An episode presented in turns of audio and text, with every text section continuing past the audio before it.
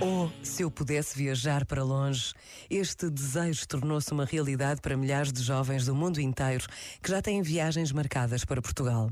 Vêm para se encontrarem com o Papa Francisco em Lisboa, para rezarem e estarem juntos. Mas também vão conhecer os nossos museus, as nossas praias, visitar castelos e palácios, jardins e matas. Por vezes, basta a pausa de um minuto para nos apercebermos da oportunidade única que representa a realização de uma Jornada Mundial da Juventude para todos. A JMJ Lisboa 2023 será um tempo único na vida de todos os que nela participarem.